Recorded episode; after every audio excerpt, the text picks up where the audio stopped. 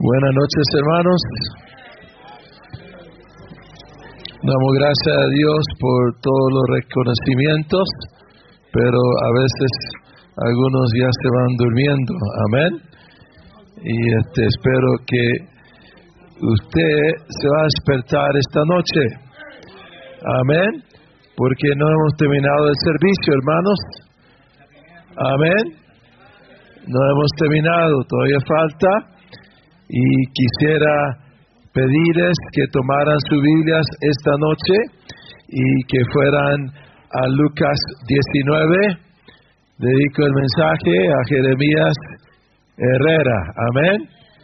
Dice el pastor Herrera que espere. Amén.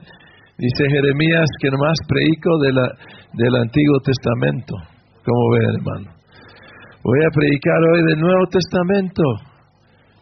Amén. Está callado aquí, hasta usted está sorprendido, amén. Muy bien. Voy a pedir que me traigan una silla, Chaco, por favor. Aquí me van a traer una silla, Chaco. Amén. Ya el pastor Herrera lo está firmando para los de Oaxaca, amén.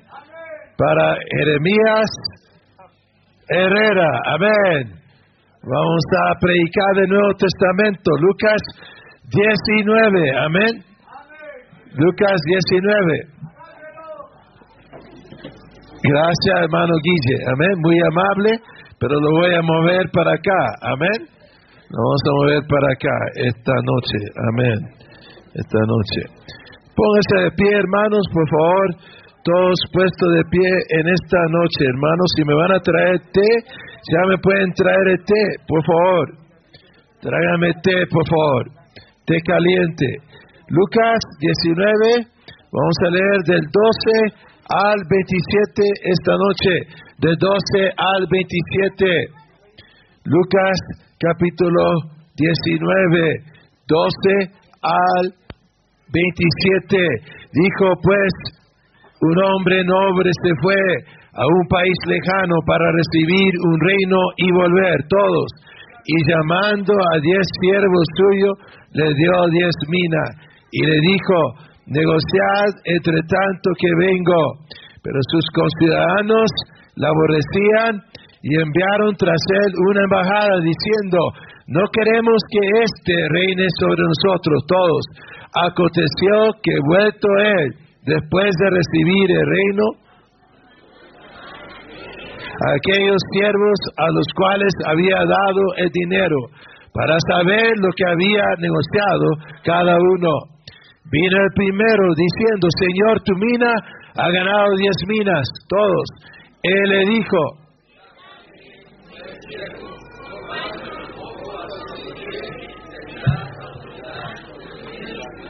Vino otro diciendo, Señor, tu mina ha producido cinco minas, ustedes.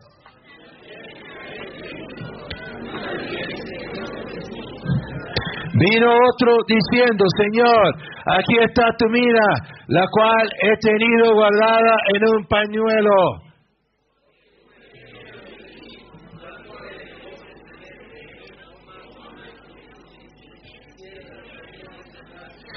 Entonces él le dijo, mal siervo, por tu propia boca te juzgo. Sabías que yo era hombre severo, que tomo lo que no puse y que ciego lo que no sembré.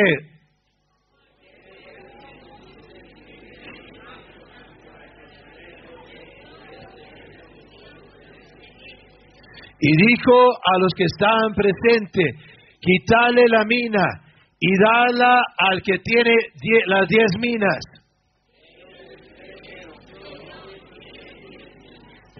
Pues yo os digo que a todo el que tiene se le dará, mas al que no tiene aún lo que tiene, se le quitará todos, y también a aquellos mis enemigos.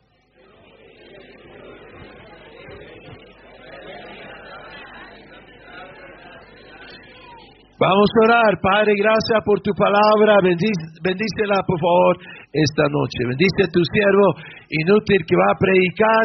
Por favor, Señor, me pongo como instrumento en tus manos y Señor también obra en cada vida, cada corazón. Señor, de los hermanos aquí presentes. Señor, pedimos que en esta noche tu pueblo sea desafiado, Señor, en Padre, las cosas que vamos a tocar en el mensaje. Ayúdanos a todos, Señor, esta noche, si hay hambre, quita el hambre, si hay sueño, quita el sueño, si hay debilidad, quita la debilidad, Señor, hay frialdad, quita la frialdad y obra en nuestras vidas esta noche. Lo pido en el nombre de Jesús. Amén y amén. Pueden tomar asiento, hermanos.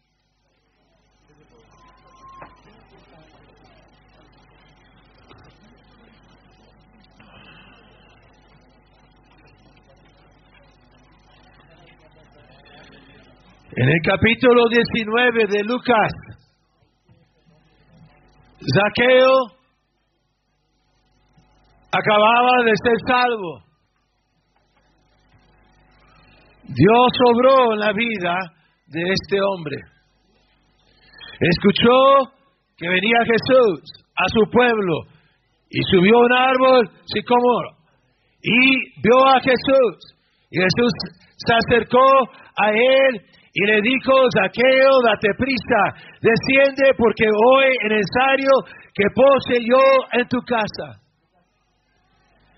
Dios sobró en Zaqueo. ¿Sabe cómo sabemos que Dios sobró en Zaqueo? Verso 8. Entonces Zaqueo, puesto en pie, dijo al Señor, he aquí Señor, ¿qué dice ahí? La mitad de mis bienes, doy a los pobres, y si en algo he defraudado a alguno, se lo devuelvo qué? Impresionante. Dijo, si he faltado como colector de impuestos de los romanos, si he robado, si he sido rata, si he sido bichitucumano, si he sido chilando del DF, ¿Aló? Si he sido de Sur de Los Ángeles, robando a la gente, yo voy a devolverlo cuadruplicado. Doy la mitad a los pobres. ¿Sabe cuándo sabemos que Dios ha agarrado a una persona? Cuando agarra el bolsillo. Sí, señor, hermana, ¿está bien puesta su peluca? La va a perder esta noche si no tiene cuidado, amén. Cuando Dios toca el bolsillo, cuando Dios toca la guita de la gente. Amén. Increíble, Saqueo fue salvo y dijo, Dios me has bendecido con riquezas, yo voy a ser productivo con mis riquezas, voy a los pobres y voy a hacer restitución. No se habla mucho de restitución, pero en el Antiguo Testamento se habla mucho de restitución. Hoy en día en Argentina hoy en día en Estados Unidos. Usted roba en California. No más que robe menos de mil dólares. Puede ir a una tienda, puede romper vidrios, puede llevarse joyería, puede llevarse este un celular que sea menos de mil dólares. Y si la policía lo agarra, no lo pone en la cárcel, porque es menos de mil dólares. Y ahora van a los centros comerciales.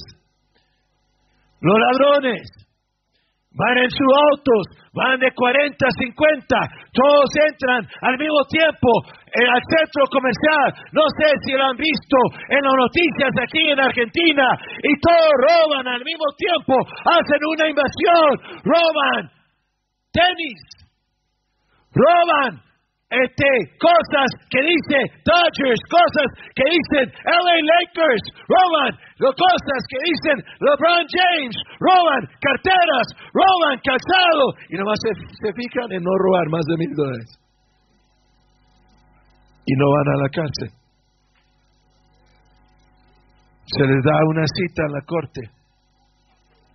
Ahora, si roban más de mil dólares y los agarran, van a la cárcel, pero en dos horas salen.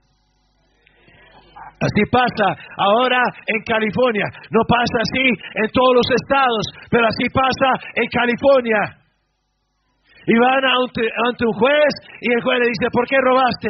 Porque soy pobre y soy morocho. Soy tucumano. Vivo en Villa Amalia. ¿Sabe lo que dice el juez? Está bien, te vamos a perdonar. Ve allá y levanta basura por un día. Y ya estuvo. ¿Y el que robó? El que no tiene su tenis. Y que no tiene, el que perdió su reloj. Y el que perdió su celular. ¿Está escuchando, Guille? Siéntate ahí, Guille. Siéntate ahí a escuchar predicación. Ahí, ahí, ahí, ahí. No, ahí hay un lugar para ti. Amén. Bien sentadito. Amén.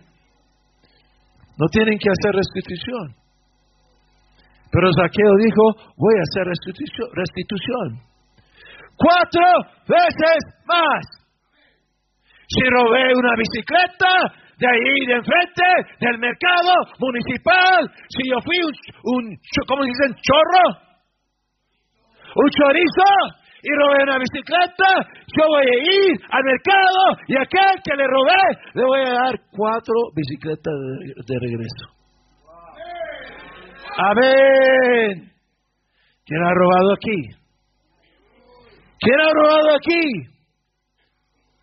Si hubiera usted sido saqueo, usted hubiera dicho, regreso cuatro veces lo que he robado. Saqueo estaba diciendo, Dios me ha bendecido.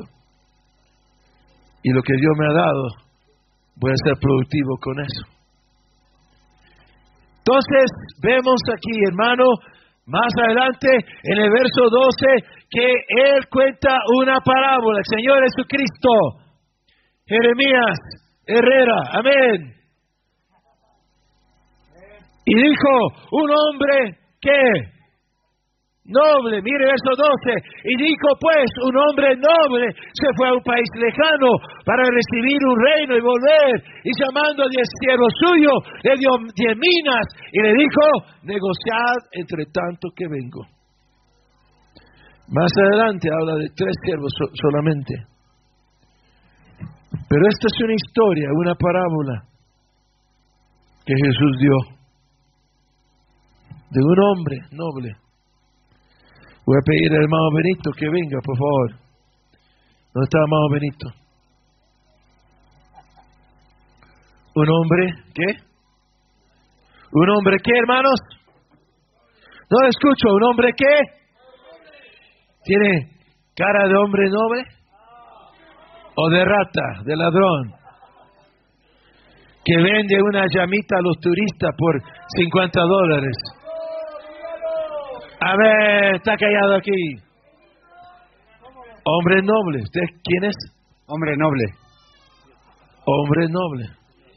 Mire la corbata, el saco, bien la camisa, zapato bien lustrado, hombre rico.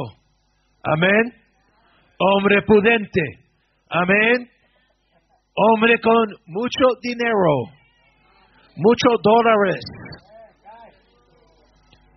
¿Qué dice la palabra de Dios, hermano? Y llamando diez siervos suyos, le dio diez minas y le dijo, negociad entre tanto que vengo. Siervo número uno, llame un siervo de la congregación esta noche. Franco. Franco, ¿dónde está Franco? ¡Que pase! ¡Que pase el ¿Qué le dio? ¿Qué le dio? Una mina. Una mina, diez siervos. ¿Este es siervo número? ¿Este es siervo número? le dio una mina y ¿qué le dijo? Ahora le digo. No agarramos actores de Buenos Aires. Agarramos a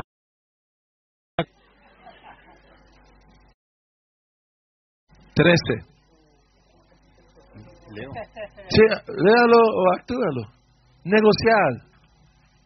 Entre tanto que vengo, este, te doy. Eh, quiero que. Amén. Negoció. ¿Dónde está sentado? Acá, ok. Ok, siervo número uno. ¿Qué negocio vas a poner? Eh, banco. ¿Cuál? En el banco. ¿Qué? En el banco. No, no en el banco. ¿Quién te dijo que en el banco? Te dijo que ne- negociares. ¿Qué negocio vas a poner?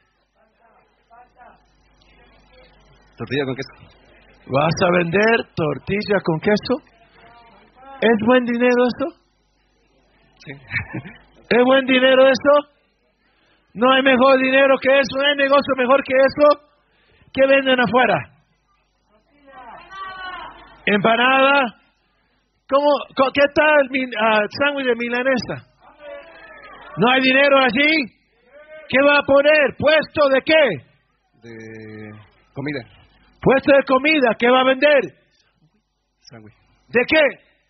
De milanesa. No de tortuga. ¿Sándwich de qué? Milanesa. Milanesa ternera. Ternero de. Ternero. Ternero y también de oveja. Muy bien. ¿Y qué, qué otras cosas? ¿Y ¿Qué quiere el gordo que, que vendas? Eh, ¿Tortillas qué? tortilla de queso. Ok, tortilla de queso. ¿Qué quiere esa? Hay cliente. ¿Qué quiere que venda es, hermana? ¿Qué quiere que él venda? Api con qué? Bueno, eso mismo. ¿Quién dijo empanada? ¿No quiere empanada usted, hermana? ¿No quiere que él venda empanada? Puesto de Empanadas. comida. Ok, estás negociando, estás cocinando mucho ahí. ¿amén? Estás haciendo mucho, mucho dinero, muchas lucas. Amén. Mucha plata. Llamó otro siervo, ahora él llamó diez. Pero nosotros vamos a llamar tres nomás, porque llamó a cuenta nomás tres. Siervo número dos. Siervo número dos. Joel. Joel, ¿dónde está Joel? ¿El gallo aquí? Ok. Wow. ¿Qué le dio? Entrego una mina y negociad entre tanto que vengo. ¿Qué? Vente, muñeco. All right. Párate aquí. ¿Qué vas a poner? ¿Qué negocio? va- Cierro número dos. ¿Qué vas a poner?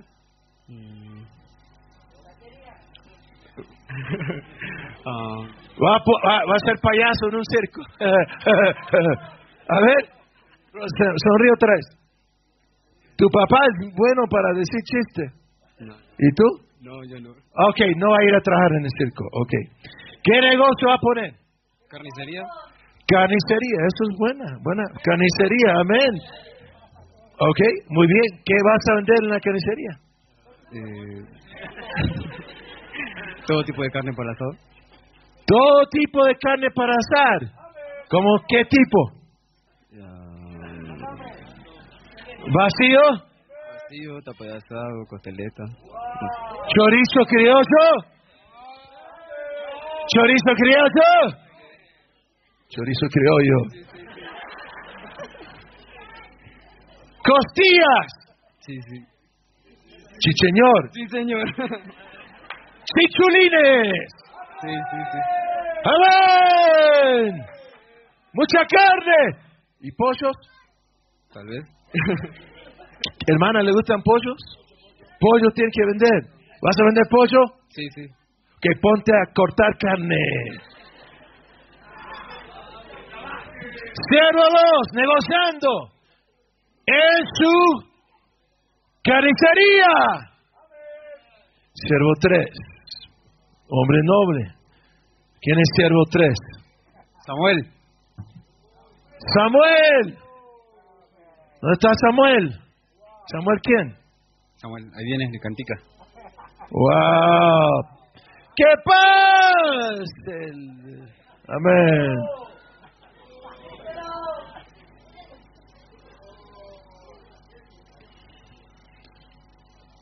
Dele instrucciones, hombre noble. Siervo, te entrego diez minas y espero que negocies entre tanto que vengo. Bueno. Sí, señor. Sí, señor. Siervo 3. Le llaman Samuel, pero nomás nosotros lo vamos a llamar ¿qué? Siervo número 3. Siervo número 3. ¿Dónde está sentado? Ok, siéntese ahí. Siervo 3 tiene quickie. Amén, tiene miedo. Hay virus. Ponga su máscara, hermanito. Tiene miedo. No tiene máscara. Bueno, hágalo así. Tiene miedo. ¿Qué hizo con la mina? Panuelo. ¿Tiene un panuelo? Pida un panuelo aquí. Un panuelo. Un panuelo no usado, por favor. ¿Quién tiene panuelo? Wow, eso no es panuelo, eso es la cobija. A ver. Ok, met- meta la mina ahí y guarda la mina. ¿Por qué? Siervo 3 tiene miedo. ¿Ya se vacunó, hermano? ¿Se vacunó? así es. Cuatro veces, ¿no? No, dos veces. Dos veces. Ay, sí tiene quickie entonces. Ok, amén. Siervo 3 puso la mina en un pañuelo. Tiene miedo. All right. ¿Cómo está, hombre noble? Muy bien, ¿Ya mandaste tu siervo? ya mandé a que negocien.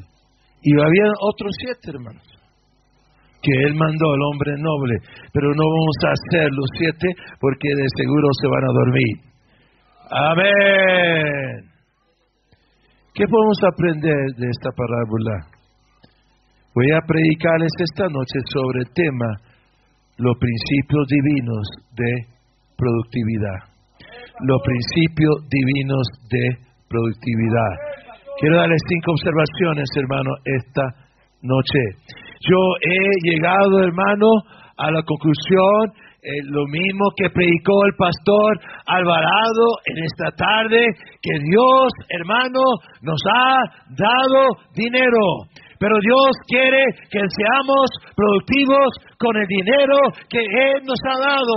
Dios nos ha dado talentos, pero Dios quiere que seamos productivos con esos talentos. Dios nos ha dado chicos, hijos, hijas, y Él quiere que nuestros hijos sean productivos. Él quiere que padres sean productivos. Él quiere que madres sean productivas. Él quiere que pastores sean productivos. Él quiere que miembros de iglesia sean productivos. Él quiere que iglesias sean productivos con los edificios que Dios les ha dado, con los lotes y los campos, con las vacas, con el ganado que Dios les ha dado. Todo lo que Dios nos ha dado es para que seamos productivos con ellos. Su tiempo que Dios le ha dado es para que usted sea productivo. Su casa es para que usted sea productivo. Sus autos es para que usted sea productivo. Sus inversiones, los dones, los regalos que Dios le ha dado, todo lo que Dios nos da es para que seamos productivos. Y mayormente productivos en la obra de Dios. En la obra de Dios. Número uno. Dios da oportunidades similares a los creyentes. Número uno, Dios da oportunidades similares a los creyentes. Mire, en esta noche, que dice ahí en el verso 13, y llamando a diez siervos suyos, les dio diez minas y les dijo, negociad entre tanto que vengo. Cada siervo recibió una mina. ¿Cuánto le dio a cada siervo, a los diez siervos? Una mina. ¿Todos igual? Sí. ¿Ninguno más? Yo miré uno de ellos medio raritos. ¿No le dio dos a él? No. ¿50%? No. Porque es medio rarito. ¿Ah? No. ¿Cuánto dio? Una mina. ¿A cada uno? Sí, señor. ¿Todo por igual? Sí, Sin discriminar sin discriminar. a los morochos, Sin discriminar. a los gringos, Sin discriminar también. a los medio afeminados. Sin, disc- ¿Sin qué? sin discriminar también. A los que son de boca. Uh, ¿Sin qué? sin discriminar. Escucharos, ¿qué? Sin discriminar, pero... Él lo dijo. Todo por igual. Todo por igual. Todos aquí llegaron a la conferencia. Todos aquí tenían oportunidades de estar en sesiones y en servicios. Algunos quizás se fueron a la plaza, algunos quizás se fueron al Pucará, algunos quizás se fueron al hostal a dormir, la siesta, a planchar la oreja, algunos quizás estaban afuera comiendo panchos. Hello. Pero en esta conferencia todos tuvimos la misma oportunidad de asistir a las sesiones, de asistir a los servicios, de salir a ganar almas y de ir al hostal a tragar. ¿Todos comieron carne hoy? Amén.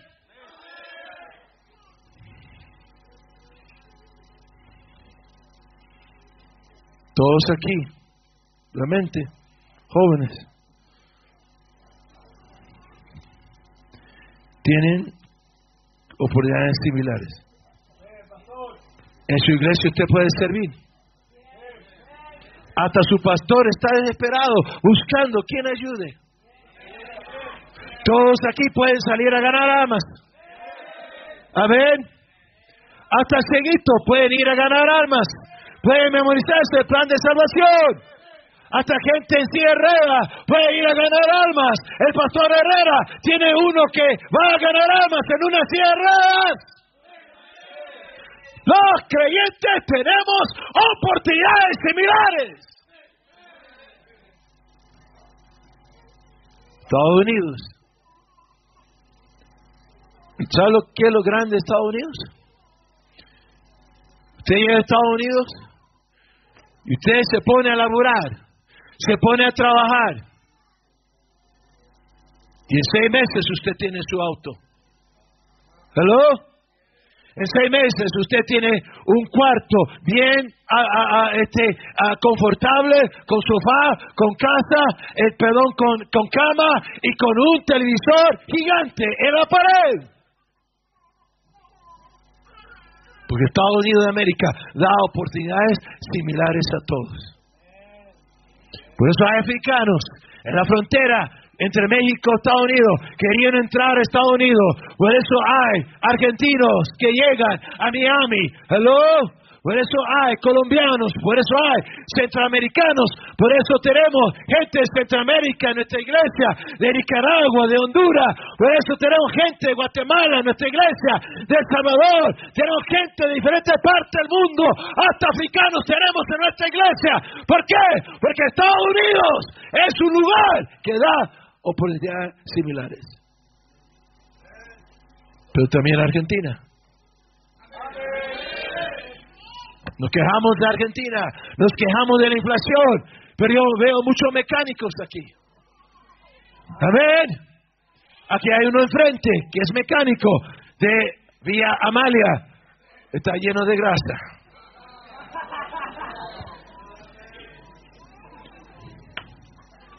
Escucho de inflación. Pero Argentina, yo veo que todavía comen carne. Todavía comen pan. Todavía toman termas. ¿Sabe lo que usted necesita hacer y entender como argentino o como extranjero que está en Argentina? Que aquí en este país, este país le da oportunidades similares. Si usted quiere laburar, si quiere trabajar, si quiere seguir al Señor, hay oportunidades similares.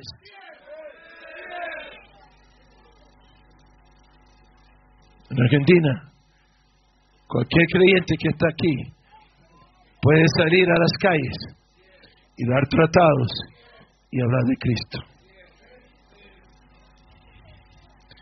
¿Qué quiere Dios de usted y yo?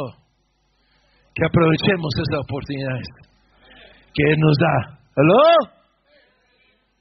Un predicador predicó de este pasaje y tituló su mensaje La vida, una sagrada oportunidad. La vida, una sagrada oportunidad. Dios lo salvó, hermano.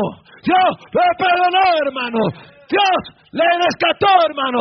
Dios lo convirtió, hermano. Y Dios le ha dado a usted una sagrada oportunidad. Se llama la vida.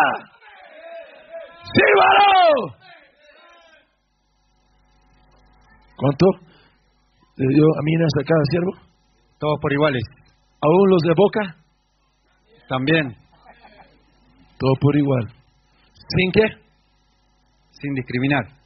Aún los hombres que son medio. que usan camisa rosita. Sin discriminar. Aún a los hombres que pintan sus iglesias rosita. Sin discriminar. Por igual.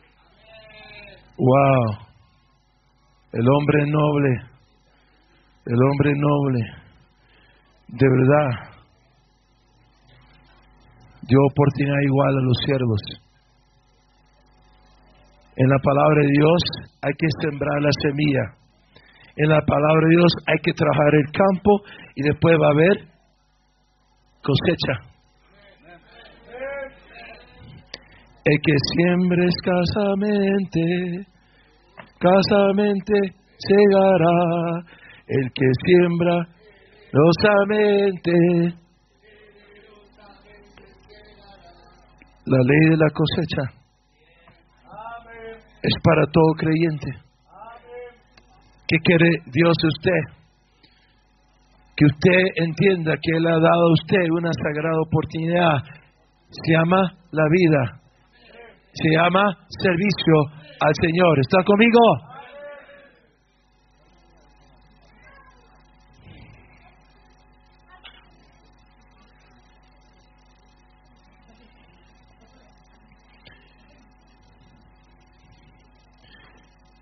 Mi amigo Joel Herrera estaba vendiendo drogas en las calles de Chicago, compitiendo con los pandilleros negros por el mismo territorio, por la misma venta, sin rumbo y sin esperanza. Pero alguien vino y le habló de Cristo.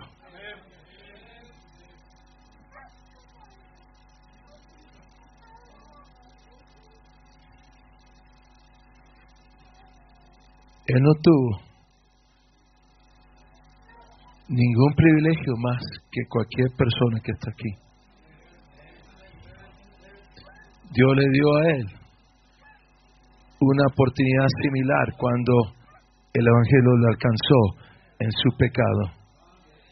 Y él dijo, la vida es una sagrada oportunidad. Yo sirvo a Dios, sirvo a Dios.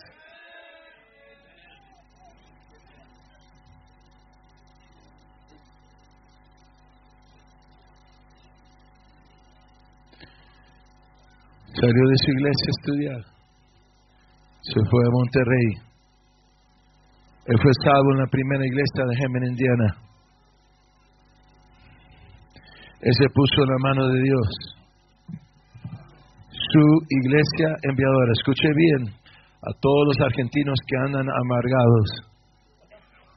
Su iglesia enviadora, la primera iglesia bautista de Hemen, Indiana, tomó 19 años para enviarle una ofrenda misionera.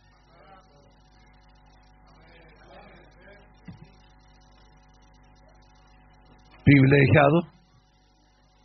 No, Señor. ¿Que tuvo más oportunidades que usted y yo? No, Señor. Dos años en Juchitán, Oaxaca, con dos personas en la escuela ganando almas todos los días. con dos personas en la iglesia por dos años.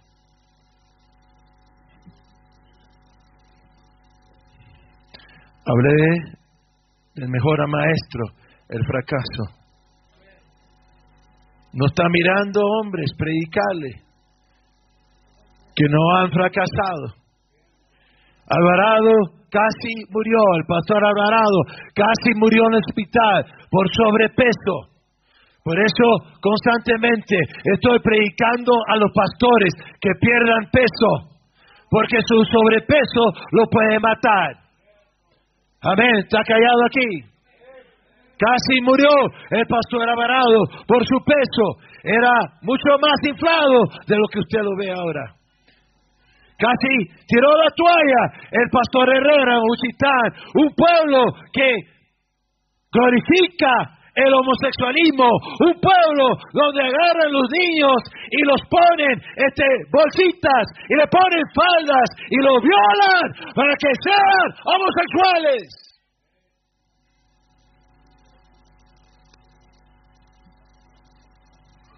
Te mira el pastor Herrera, un hombre que viene de fracasos Usted mira al pastor Alvarado, un hombre que viene de fracaso.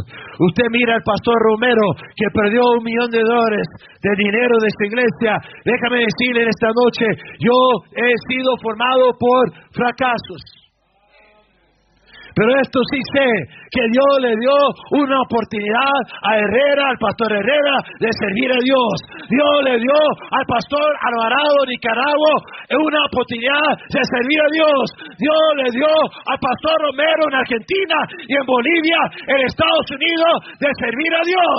Y estoy diciéndole esta noche que Dios nos da a todos oportunidades similares para servir a Él. Número dos,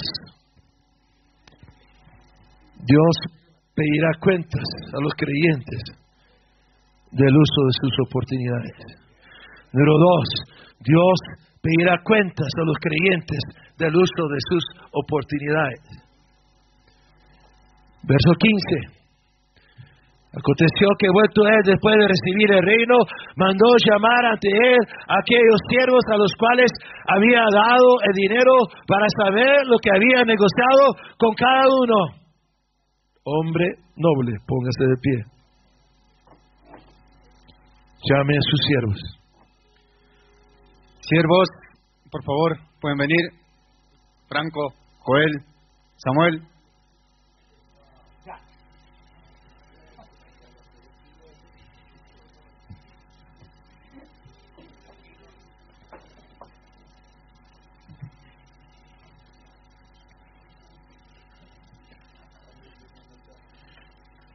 Siervo uno, ¿quién es siervo uno?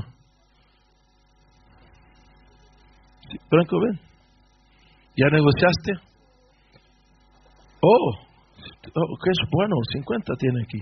Pero agarre estas moneditas. Vamos a decir que agarre 10. Agarre sus 10 moneditas. Él colectó, ya. Amén. Siervo uno, siervo dos, ¿quién es siervo dos? ¿Ya tienes dinero? ¿Negociaste? Sí. Aquí está. Por la carne que te compré el otro día. Fórmate ahí, siervo. Mm. Vino el primero diciendo, Señor, tu mina ha ganado diez minas. Señor, tu mina ha ganado diez minas. Señor, tu mina ha ganado diez minas. Está bien, buen siervo, por cuanto en lo poco has sido fiel, tendrás autoridad sobre diez ciudades. Wow. Tremendo, regrésalo. Lo, lo merece, amén. échate un grito. Amén. Wow. Yes. Dale un beso, dale un abrazo. ¿Dónde están los diez ciudades? Aquí. Pásale, siervo.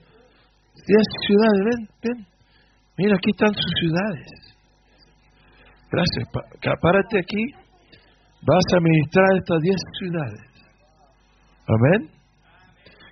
¿Qué dice la palabra de Dios, hermano? Verso 18.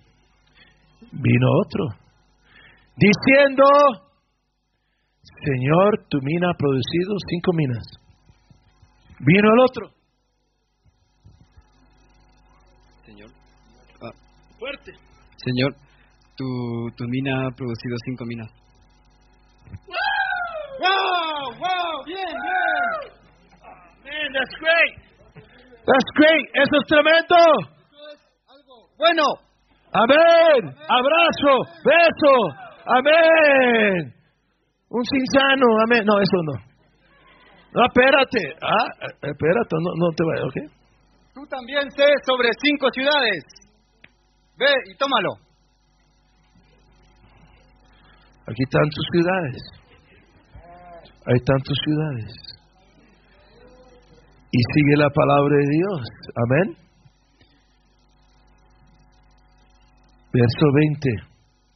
Vino otro diciendo, Señor, aquí está tu mina. Oh, man, es el de Quickie. La cual he tenido guardada en un pañuelo.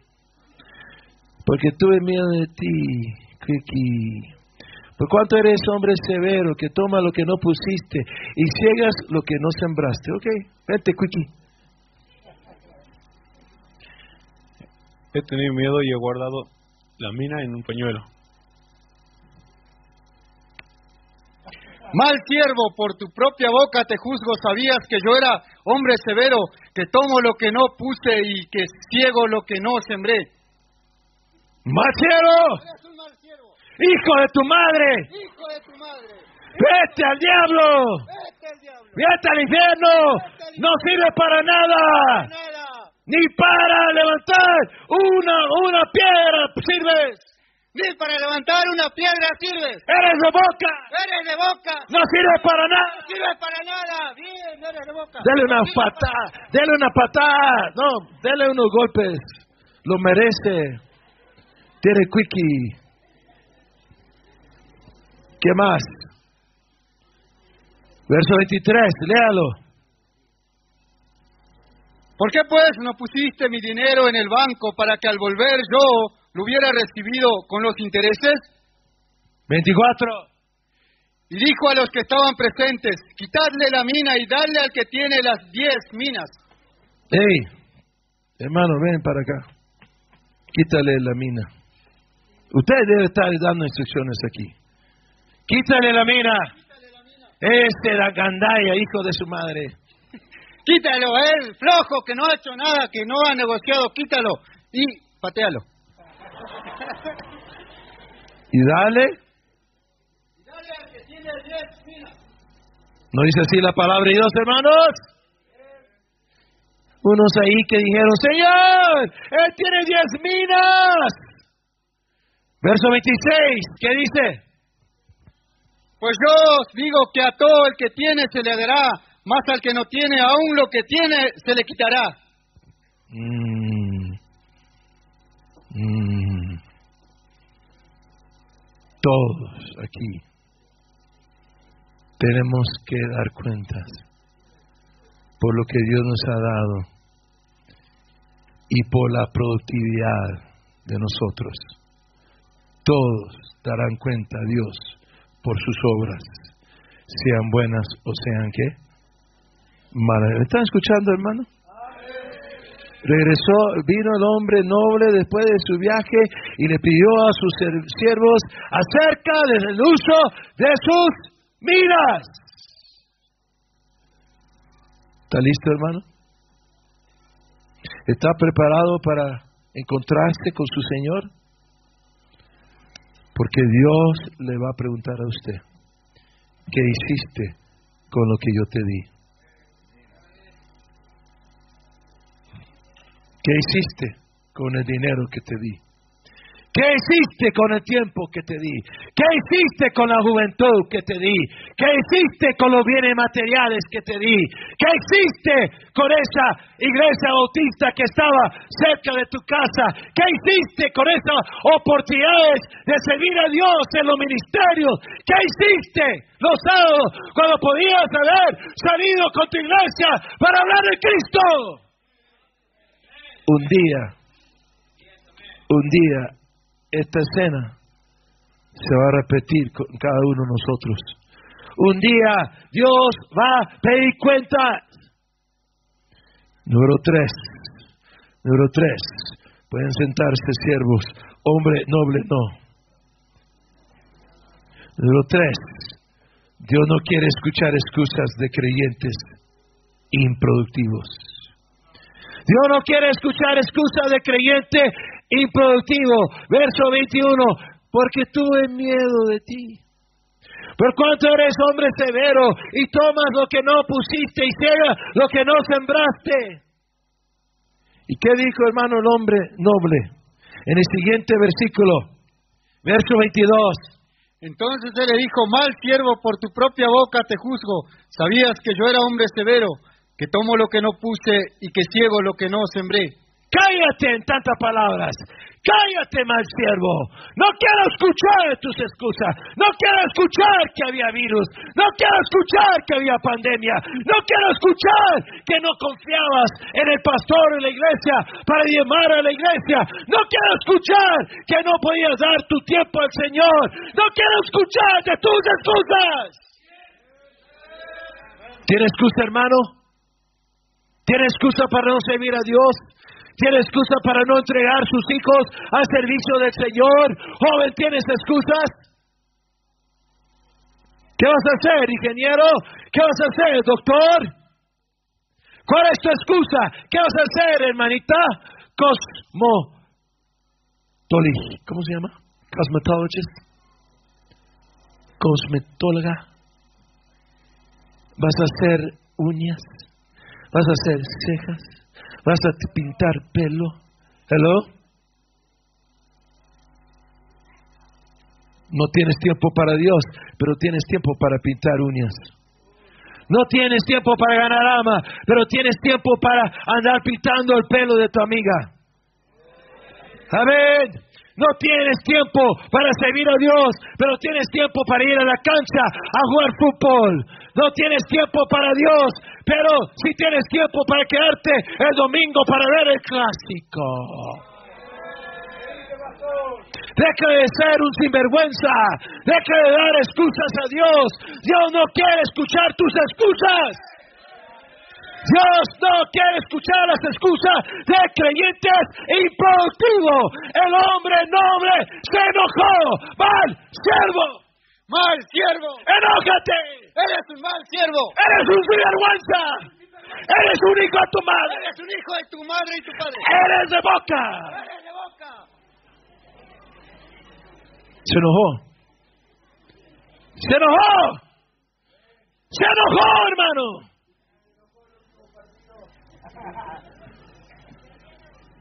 Uno de mis primeros trabajos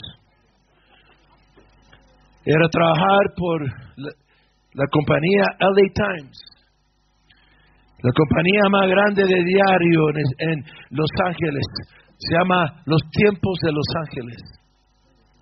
Y fue uno de mis primeros trabajos. Me iba como a las 11 de la noche, 10 de la noche, en mi bicicleta, cinco millas, como ocho kilómetros, en el valle de San Fernando,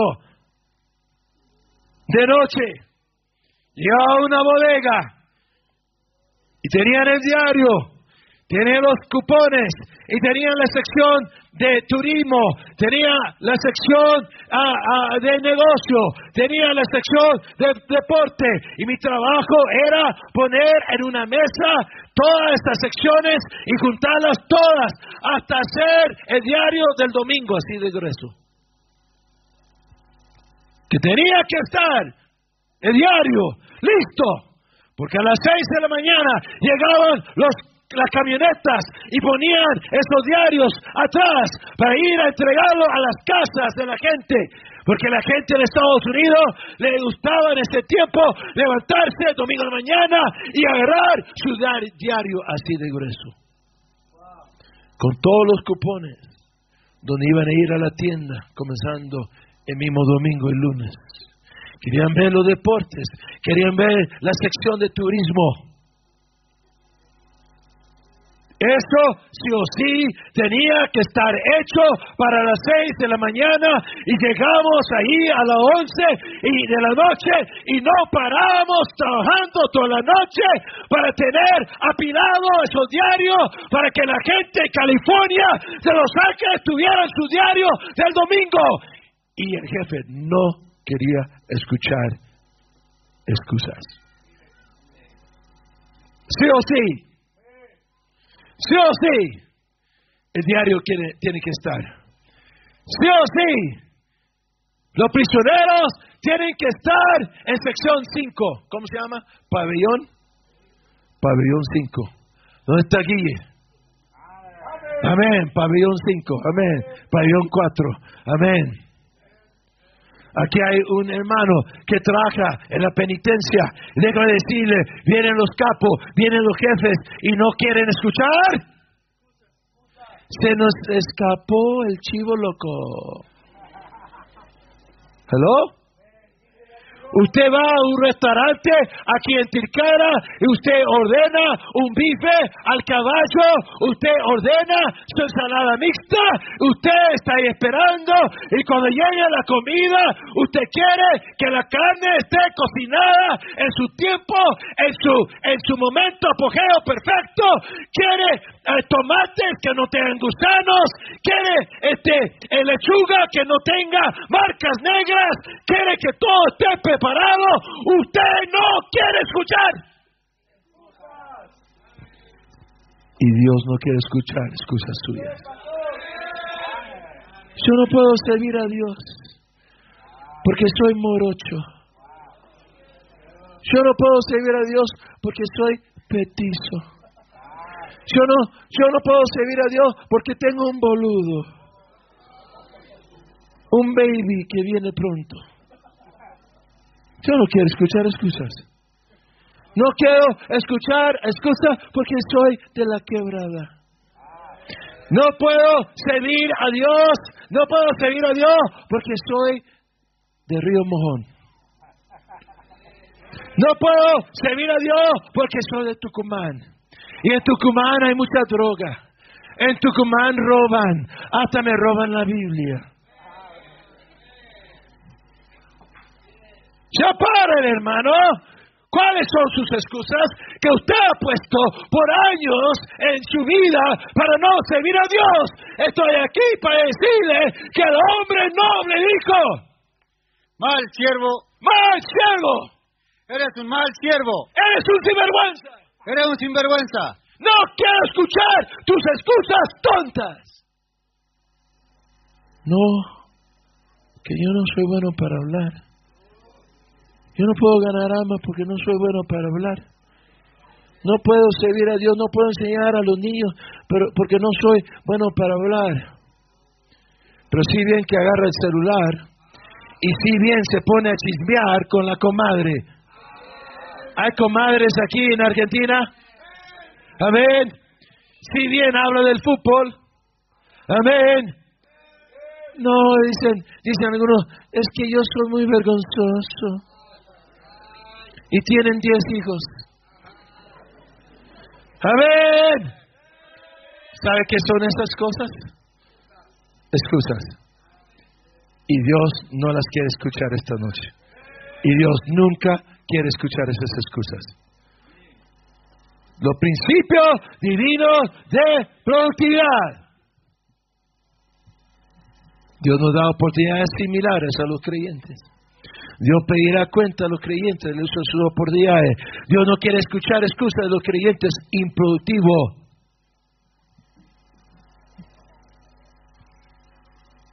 Dios no quiere escuchar que no puedes servir a Dios porque no tienes tiempo. ¿Tienes tiempo para jugar FIFA 23? ¿Tienes tiempo para jugar jueguitos en el Internet? Con Caleb y Josué allá en Estados Unidos. Amén. Tienes amigos en España, tienes amigos en Venezuela, tienes amigos en Bolivia, puedes jugar ahí jueguitos allá en Estados Unidos. Tenemos hombres, padres de familia que juegan horas en esos jueguitos. padres de familia, con hijos, con esposas. Y no vienen a la iglesia por estar jugando esos, esos jueguitos de porquería. Deja de jugar esos jueguitos. No, pastor, es que yo soy muy bueno para matar a los monstruos y para encontrar los puntos extras y agarrar la ametralladora que esconden. Ahora sí, ahora me puedo matar más monstruos. Amén. Amén, Mario, Mario Brothers. Hello.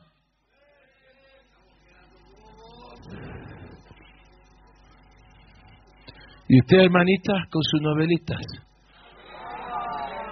con su rosa de Guadalupe, con dos viejas y un solo camino.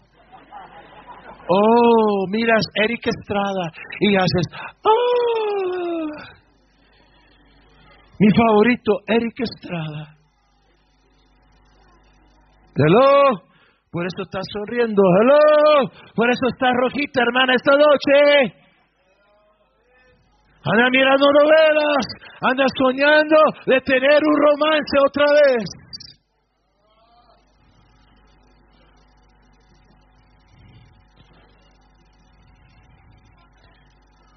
¿Están conmigo?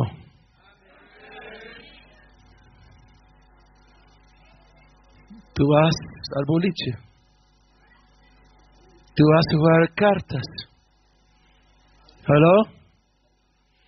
¿Qué de malo, pastor? Lo malo es que eres improductivo con esos juegos, eres improductivo con esa novela, eres improductivo con el internet, eres improductivo con esas cartas, eres improductivo pasando tanto tiempo en la cancha. Dios no quiere escuchar tus tristes excusas de tu improductividad. Dios abomina la improductividad. Cuando usted es un creyente improductivo, cuando usted es un inversionista improductivo, cuando usted es un ciudadano improductivo, cuando usted es un obrero para su trabajo improductivo y se va al baño y se queda en el baño 20, 25 minutos. Ay, es que me dieron locro en la conferencia. Y te vas a tomarte un café en tu break, en tu descanso, y te dan 10 minutos, pero tomas 20. Estás robando el trabajo. Alguien dígame en esta noche, estás robando tu trabajo. Eres un trabajador improductivo y muchos aquí son miembros improductivos. ¿Cuándo fue la última vez que ganaste un alma? ¿Cuándo fue la última vez que traíste una familia a la iglesia? ¿Cuántos en la iglesia están en la iglesia por tu trabajo? Porque tú eres un árbol frutal. El fruto de un árbol de durazno es ¿Es qué? ¿No son manzanas? El árbol de manzana produce. El creyente debe producir. ¿Dónde está su Timoteo? Pablo tenía un Timoteo. ¿Dónde está su Timoteo? Mateo 21 para Jeremías Herrera, que dice que el pastor Romero no predica el Nuevo Testamento. Mateo 21.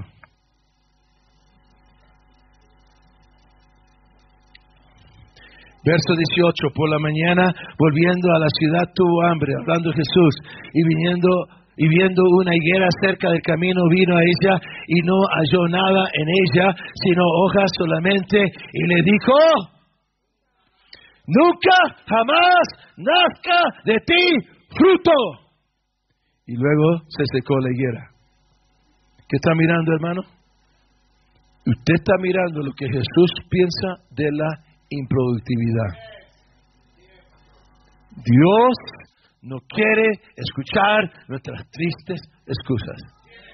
Es que pastor, no pude llegar, estoy muy ocupada.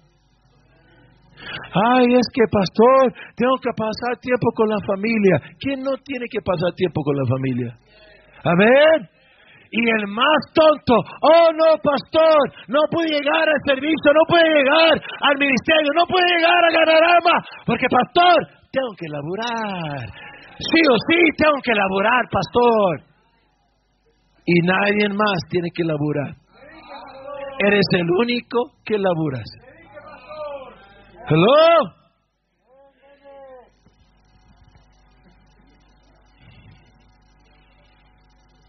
Ser improductivo es pecado. ¿Me escuchó?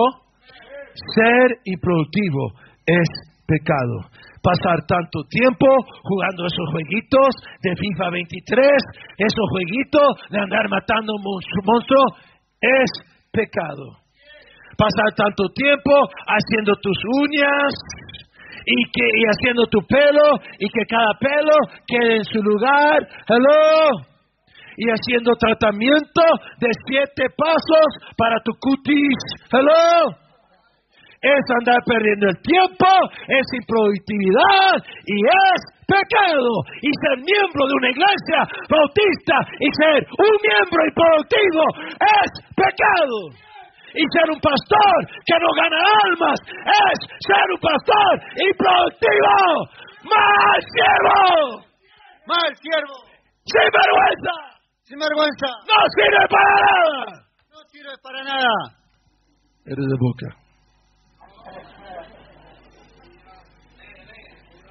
Hello. Número cuatro. Vamos terminando. Número, cuatro. Dios recompensa a sus siervos de acuerdo a su productividad.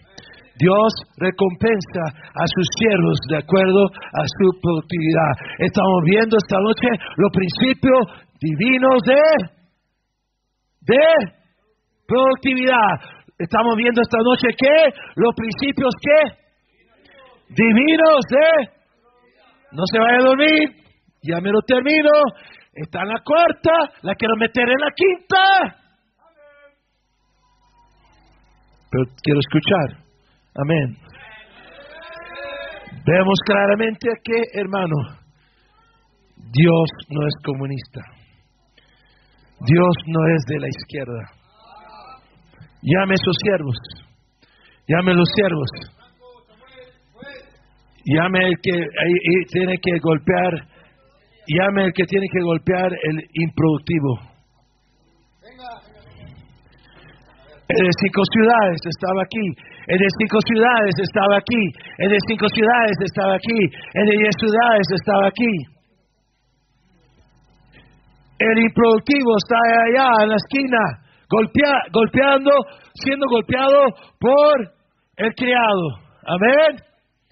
¿Y qué dijo?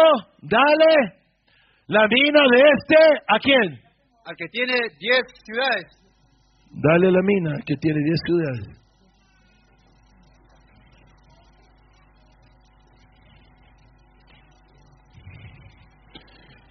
En la economía de Dios, Dios recompensa al que es que. ¿Hello? Dios no es comunista. Dios no dice todos por igual. Como Cuba. Como Cuba. Murió Fidel Castro y cuando murió Fidel Castro tenía un valor de 900 millones de dólares. Cuando murió Fidel Castro, el obrero hermano en Cuba ganaba 120 dólares.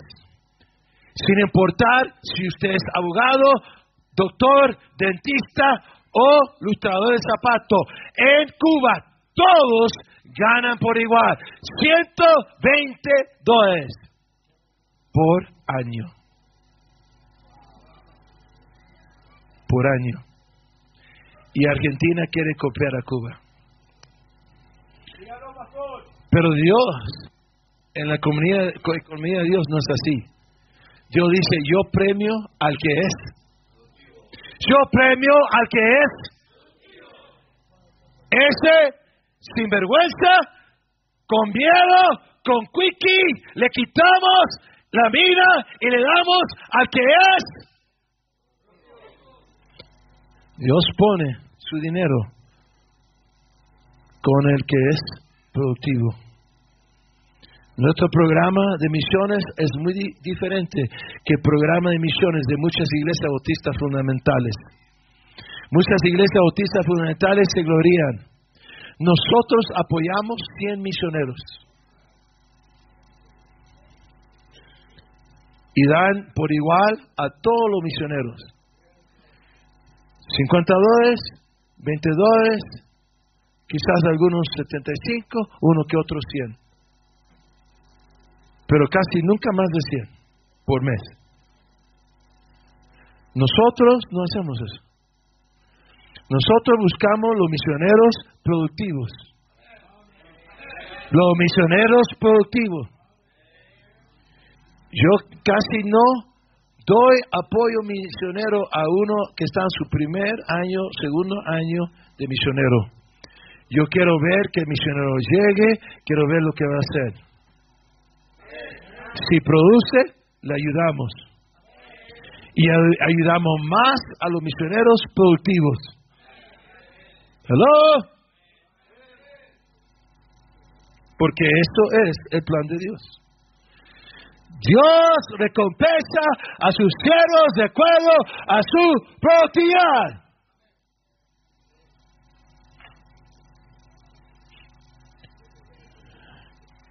Primer casa que yo compré, lo compré con mi cuñado, Saúl Carrillo. La iglesia estuvo en ese lugar siete años. ¿Te acuerdas, José? Y más probable José estuvo ahí ese día que yo anuncié siendo pastor soltero, pastor soltero hermoso, con mi futura esposa en la congregación escuchando el anuncio.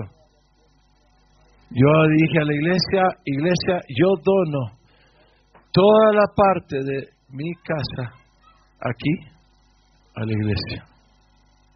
Y mi esposa le hizo. El muñeco hermoso con quien ella se iba a casar donó su casa por entero, por entera, a la iglesia. Y mi esposa hizo, ¡ah! dijo entre sí, está loco este muchacho, no sé si debo de casarme con él. ¿Sabe qué, hermanos? Fue la decisión más sabia que yo he hecho en toda mi vida. Me casé con la muñeca, el muñeco y la muñeca se casaron. Fuimos a vivir en un apartamento de una recámara. Estaba allí, sonó el teléfono. Y la gente de bienes y raíces me llamó y me dijo, Benjamín, tengo una casa para ti. Yo no sé cómo él sabía que yo ocupaba casa, que yo recién estaba casado. Está un desorden, está un desastre. Una mujer anciana, adventista, ha vivido allí con 40 gatos. ¿Recuerda esa casa, hermano? 40 gatos que usaron las paredes de la casa como baño. Olía a orina de gato esa casa. Arréglala, píntala y es tuya. Te la voy a vender. Yo financio el proyecto hasta que haces todo el trabajo en la casa y ya que haces todo el trabajo en la casa, el banco va a aprobar el préstamo y la casa es tuya.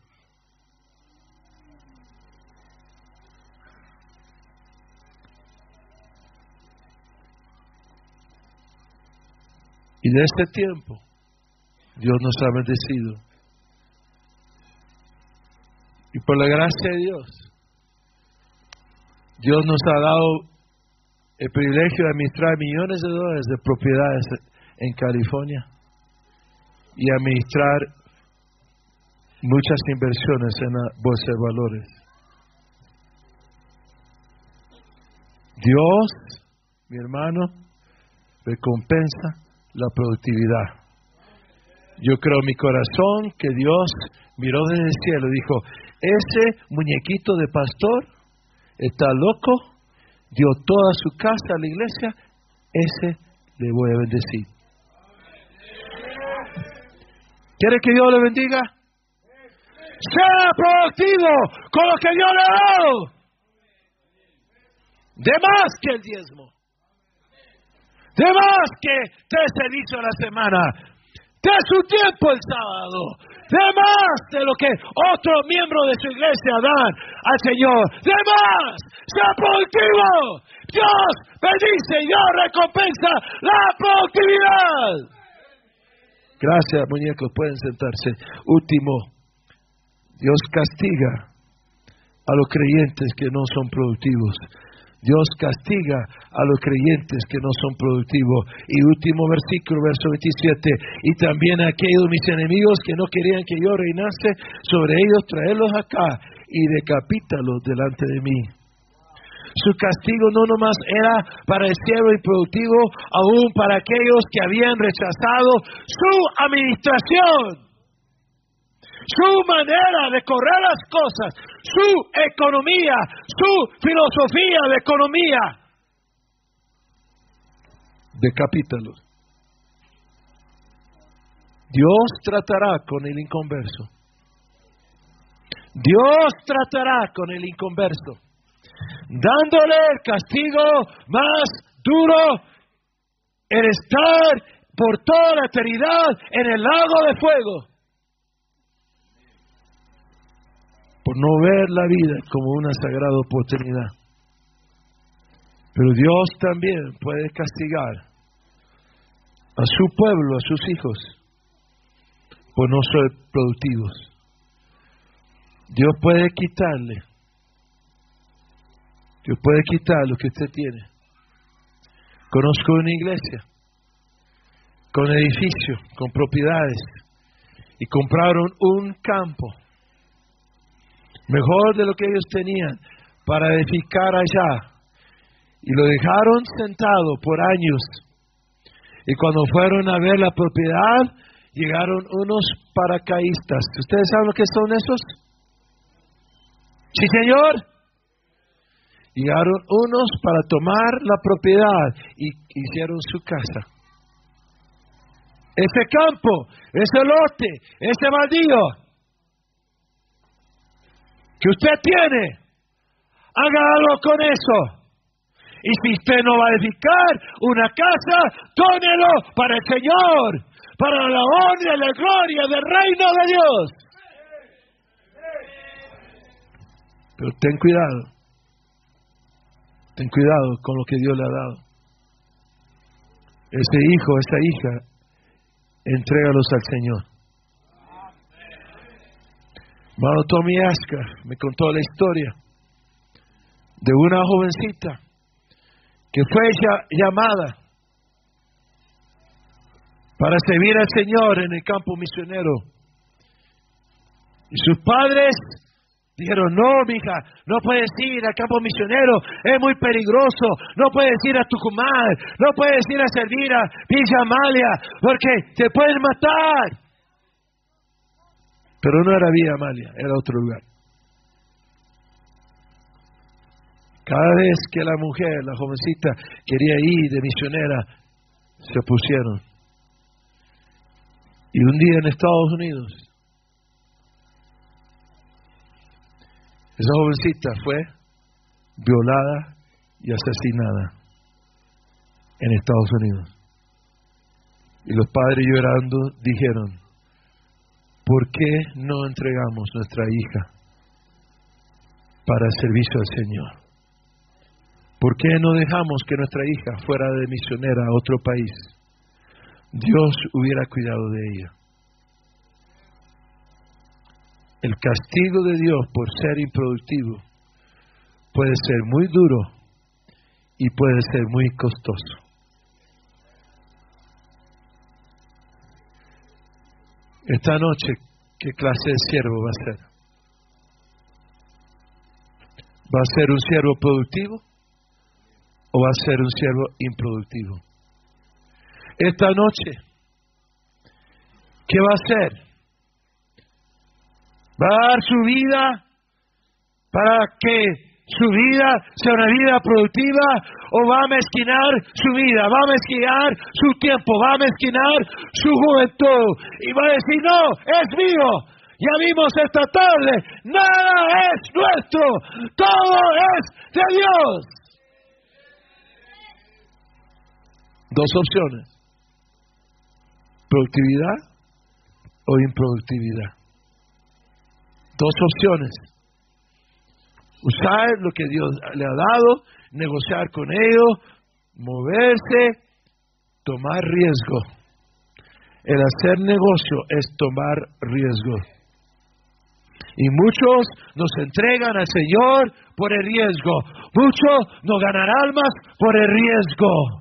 Muchos no quieren ser pastor por el riesgo que voy a predicar si solo sé como dos, tres versículos. No te, no, no te preocupes, Dios te va a dar muchos mensajes. Amén. Muchos no dan todo al Señor porque no quieren tomar los riesgos. Muchos no ganan ministerios porque no quieren tomar riesgos. ¿Qué va a hacer? ¿Va a negociar? ¿Va a tomar riesgos con lo, lo que Dios le ha dado? ¿O va a usted guardar su mina en un panuelo y estar en una esquina diciendo, me quedo aquí. Porque si estoy en una esquina con mi mina, mi panuelo, nada me va a pasar. Y yo digo eso, mangos. ¡Mangos! Yo puedo tratar contigo en la esquina con una mina en el panuelo. Una hermana dejó la iglesia durante la pandemia. Se escondió en su casa, no salía, nomás salía cuando tenía que comprar algo de la tienda. Usted la conoce, hermano José, la hermana Socorro. Cuando salía a la tienda se ponía guantes, se ponía una máscara, se ponía un escudo. Iba a la tienda así, siempre con 10 metros de toda la gente. Agarraba su comida, se iba a casa. No venía a la iglesia por miedo del contagio. ¿Y qué le hablo? Le digo, hermana, ¿cómo está? ¿Por qué no viene a la iglesia? Ay, pastor, estoy muy enferma. Agarré COVID. ¿Hello? Hay un Dios en los cielos. Él mira la improductividad. Él mira la productividad. Él mira al buen siervo. Él mira el mal siervo. Él puede dar recompensa y Él puede dar castigo. Todos de pie esta noche. El pastor Lima va a venir. ¿Qué va a hacer, hermano? ¿Qué va a hacer joven con su vida? Adulto, ¿qué va a hacer con su vida? Hermana, ¿qué va a hacer con su vida? Papá, mamá, miembro de iglesia, pastor, ¿qué va a hacer con su vida? ¿Va a tener productividad o va a ser una persona con improductividad? ¿Va a invertir o va a estar con miedo? ¿Va a tomar riesgo por el Señor o va a esconder su mina en un panuelo? Venga, pastor, y haga la invitación. Todos orando, hermanos, por favor, todos ahí puestos de pie.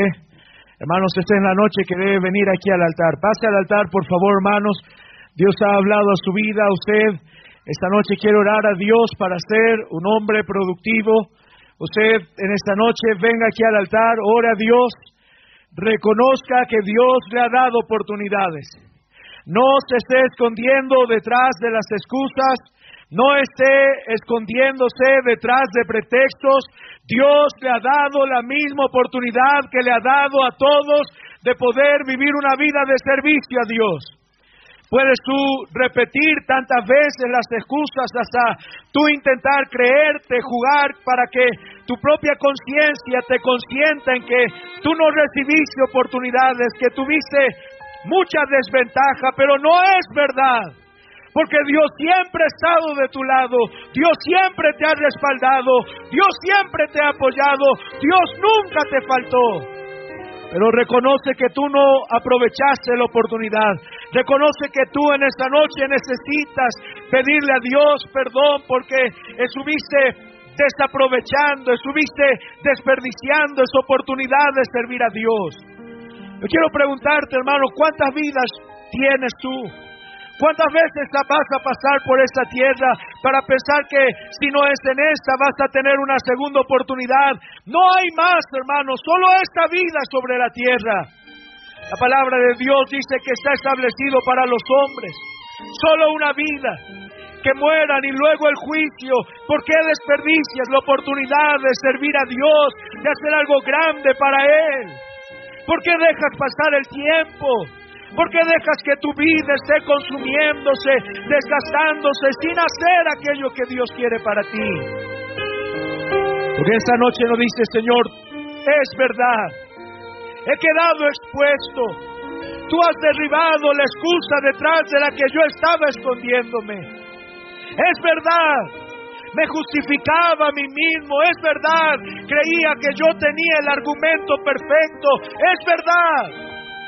Yo pensé que tenía una buena defensa para presentar delante de Dios en el tribunal de Cristo, pero ahora me doy cuenta que Dios no va a aceptarme excusas. Ahora me doy cuenta que Dios no va a permitirme decir que fue culpa de otro, que fue culpa de fulano, que yo soy el inocente, que soy la víctima, que otros hicieron mal, que por causa de otros Dios no va a aceptarte ninguna excusa. Dios te ha salvado para que le sirvas. Dios ha hecho todo para que le sirvas. Dios ha puesto todo delante de tu mano para que le sirvas. Y si no has servido a Dios es porque no aprovechaste la oportunidad que Dios te dio. Pero esta noche estás aquí en la conferencia. Y esta noche en la conferencia tú dices al Señor, es verdad ya no tengo dónde esconderme, es verdad, ya no tengo qué decir, es verdad, ya no sé ahora qué más pudiera inventar, es verdad, Dios me ha respondido a cada excusa, Dios me ha mostrado que cada excusa es solamente una mentira, es verdad, ahora estoy expuesto y la única opción que tengo es comenzar a aprovechar la oportunidad que Dios me da. ¿Qué vas a responder? ¿Por qué no eres un buen cristiano? ¿Qué vas a decir? Que vives en medio de un mundo pecaminoso, muchos hombres fueron buenos cristianos en peores sociedades, en peores lugares en el que tú vives. ¿Qué vas a decir? ¿Por qué no eres un buen cristiano? ¿Cuál va a ser tu excusa que no conoces mucho de la Biblia? Tienes una Biblia en tu mano que puedes leerla una y otra vez hasta que Dios la use como una lámpara para que alumbre tu camino. ¿Qué vas a decir que no tienes acceso a grandes maestros? El Espíritu Santo es el tutor privado, es el que nos enseña, es el que nos guía toda verdad. No tienes excusa. Como el apóstol Pablo en el capítulo 1 del libro de Romanos, hombre eres inexcusable. Nadie va a poder poner una excusa de por qué no recibió de parte de Dios la salvación y tú que ya recibiste la salvación, no va a haber una excusa que te pueda justificar de por qué no fuiste un buen cristiano, de por qué no fuiste una buena cristiana, de por qué no serviste a Dios. No va a haber excusas. Por eso dile a Dios en esta noche, perdóname Señor. Toda mi vida la he vivido escondiéndome de excusas, que no puedo, que no sé, que no lo merezco, ¿Cuántos aquí están diciendo no puedo? Pues escúchame hermanos, nadie, hermanos, ah, tú, tú dices yo no sé. Nadie vio aprendiendo, puedes aprenderlo. Puedes aprenderlo si lo deseas, si te esfuerzas. Tú dices yo no puedo. Pues nadie puede, hermanos, pero sí podemos ponernos en las manos de un Dios todopoderoso pero yo no lo merezco. Pues ¿quién lo merece, hermanos? Absolutamente nadie. Pero aún así Dios nos da la oportunidad. Hermanos, esta noche siéntete delante de Dios y Dios está preguntándote, ¿por qué no, no, no caminas conmigo? ¿Por qué no me sirves? ¿Por qué no eres un buen hijo, una buena hija? ¿Y tú qué vas a decir? no puedes responder nada. Te exhorto a que te humilles antes de tratar de excusarte. Te exhorto a que te humilles delante de Dios antes que intentes justificarte. Y te ruego que le digas a Dios ahí en oración diciendo, Dios, dame la oportunidad de servirte. Señor, dame esa oportunidad de hacer algo por ti. Dame la oportunidad de devolverte todo lo que tú has hecho por mí, Señor. Dame la oportunidad de demostrarte, Señor, que te amo, que soy agradecido, que soy eternamente deudor de todo lo que tú haces por mí. No hay excusas. Dios va a pedir cuenta. No estás siendo productivo. No estás siendo productivo en la iglesia porque no tienes un compromiso. Vas y no vas, vienes y vas, estás y no estás. No se puede contar contigo porque no se sabe cuándo sí y cuándo no.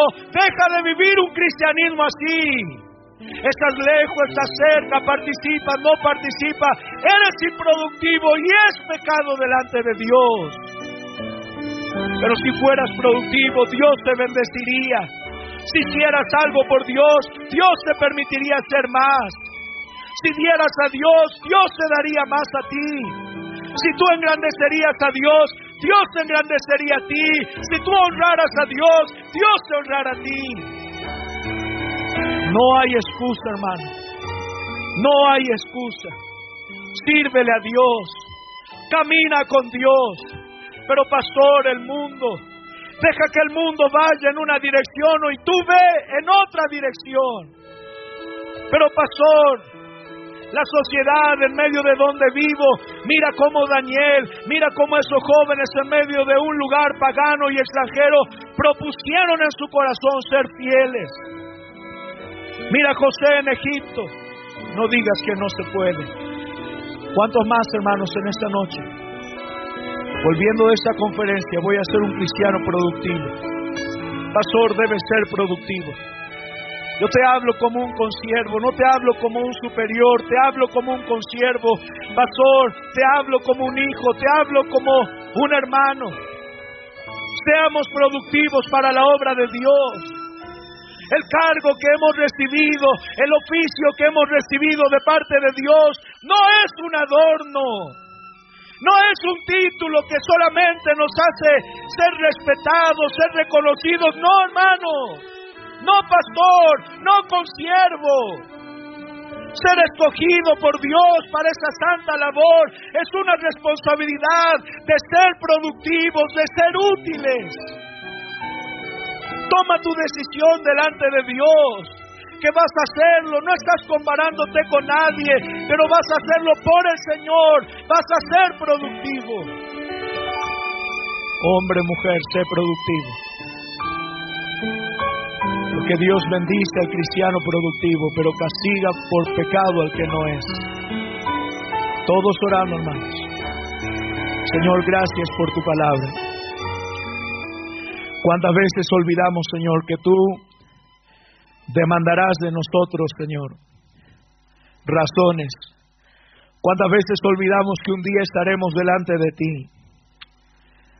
¿Cuántas veces, Señor, olvidamos que seremos examinados por un juez que absolutamente todo lo sabe?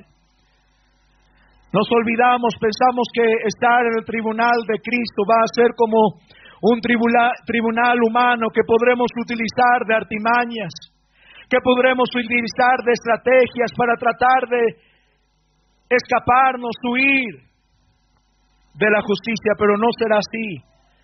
Delante de Dios se derrumbará toda excusa, todo pretexto. Delante de Dios se derrumbará todo argumento y seremos expuestos que pudimos haber vivido una vida de utilidad y no lo hicimos porque no quisimos.